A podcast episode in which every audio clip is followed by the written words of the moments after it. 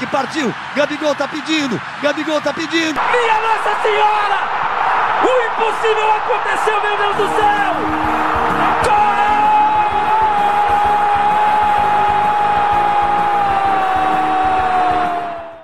Olá para você que é ouvinte do Nos Acréscimos. Eu sou Vinícius Soares e hoje, juntamente com o João Vitor Peckley, vamos comentar um tema que deu muito o que falar, principalmente nas finais de Carioca. É, o fute... é sobre o futebol? Não, é sobre os direitos de transmissão. E aí, João Vitor, tudo bem? Fala Vinícius, tudo bem? Meu nome é João Vitor Peckley e eu vim aqui junto com o Vinícius, né, pra gente explicar um pouco mais do que, que aconteceu nessa MP que movimentou bastante o cenário do futebol brasileiro nos últimos meses, principalmente nessas finais de campeonato carioca. Pois é. Por, mas o que, que a final do Carioca tem a ver com isso? Vamos começar falando assim, né? Porque a medida provisória aprovada pelo, pelo Jair Bolsonaro, ela modifica a regra dos direitos de transmissão no futebol brasileiro. Antes, um jogo só poderia ser transmitido quando a televisão tinha um acordo com o clube mandante e com o clube visitante. Agora, para poder ser transmitido, basta somente um acordo com o mandante. E o que a final da Carioca tem a ver com isso? O Flamengo. O Flamengo não tem os direitos do Carioca vendidos para a Globo, como todos os outros 11 clubes do campeonato. E por isso, seus jogos acabaram não sendo transmitidos na TV. E com, e com essa MP, o Flamengo poderia transmitir os, os jogos na própria TV, vender para uma, uma outra tele, um canal de televisão, como esse PT, que aconteceu no segundo jogo da final, ou tentar com uma plataforma de streaming como o MyCurso, que acabou não dando certo. E isso deu muita polêmica e discussão, principalmente quando o Fluminense foi o mandante da final da Taça Rio, que, que exercendo seu direito previsto na MP, queria transmitir o jogo em sua própria TV, a Flu TV. O Flamengo, o Flamengo não entendeu assim e foi mexendo lá nos bastidores. O tribunal, o TJD do Rio, entrou com uma ação, entrou com uma ação pedindo o, o compartilhamento do direito de transmissão, ou seja, desrespeitar a MP e voltar para o modelo antigo, que seria que teria que ter um acordo dos dois. Então, a gente entender melhor o que é SMP, como funciona a SMP, o João Vitor vai explicar bem pra gente. A medida provisória 984-2020 foi editada pelo nosso presidente, Jair Bolsonaro, e trouxe bastante o interesse da equipe do Flamengo. É, antigamente, a, os direitos de transmissões da TV eram diretamente ligados e regidos pela Lei Pelé, que uma lei que foi sancionada 20 anos, há 20 anos atrás, é, com, com, diversas mudanças no futebol nacional.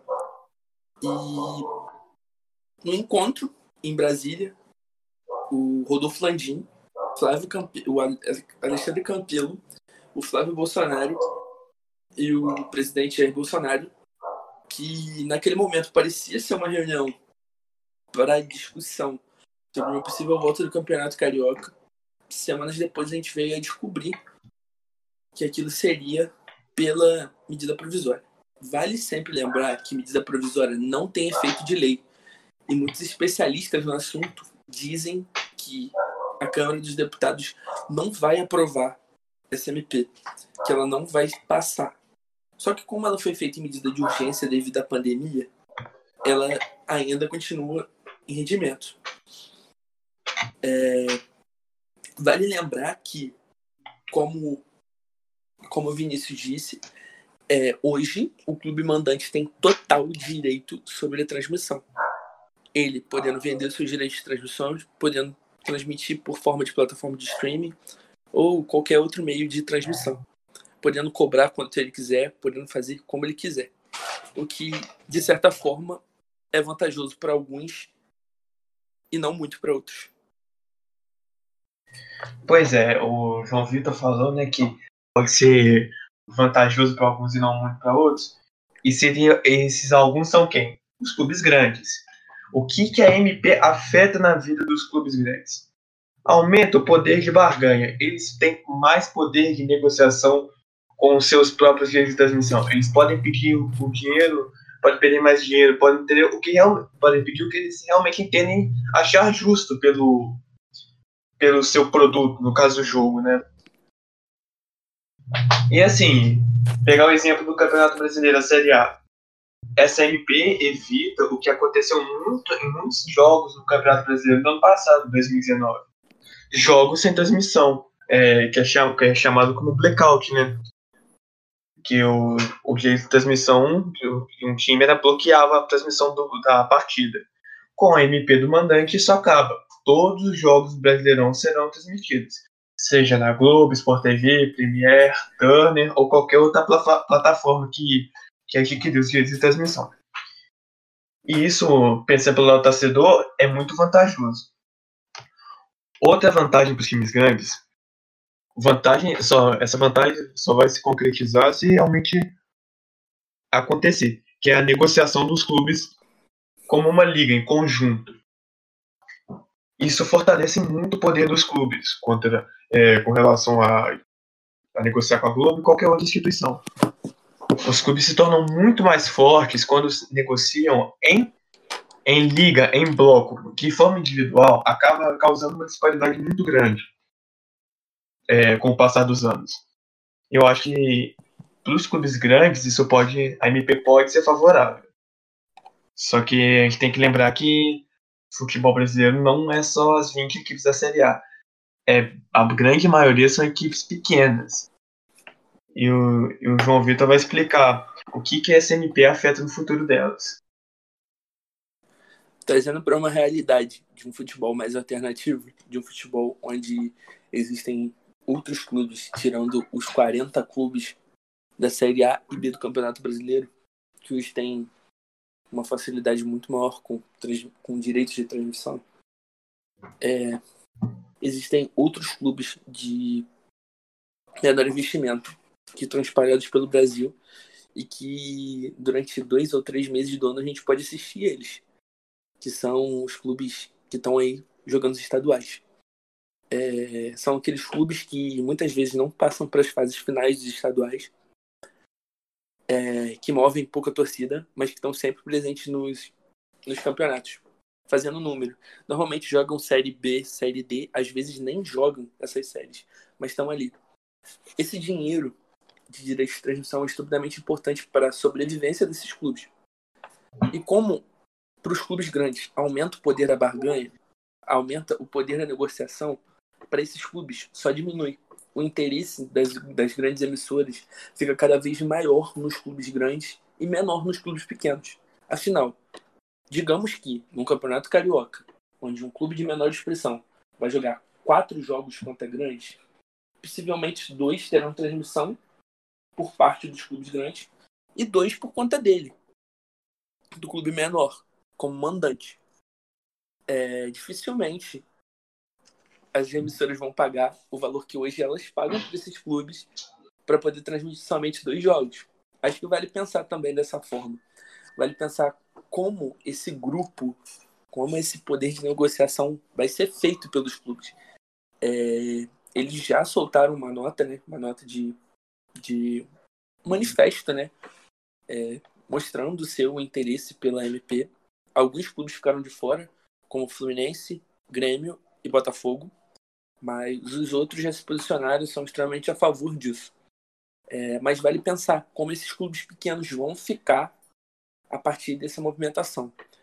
É, a gente precisa entender que esses clubes pequenos precisam desse dinheiro para sobreviver. Uma prova disso é o Campeonato Carioca.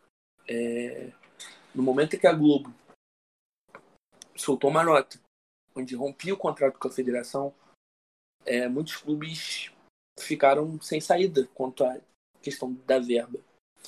É, era um medo muito grande de não ter dinheiro para pagar salário de jogador. Então fica esse questionamento de o quão é válido para os grandes e o quão é válido para os pequenos. É, lembrando né, que, como medida provisória, não é uma lei, tem valor de lei, mas não é uma lei.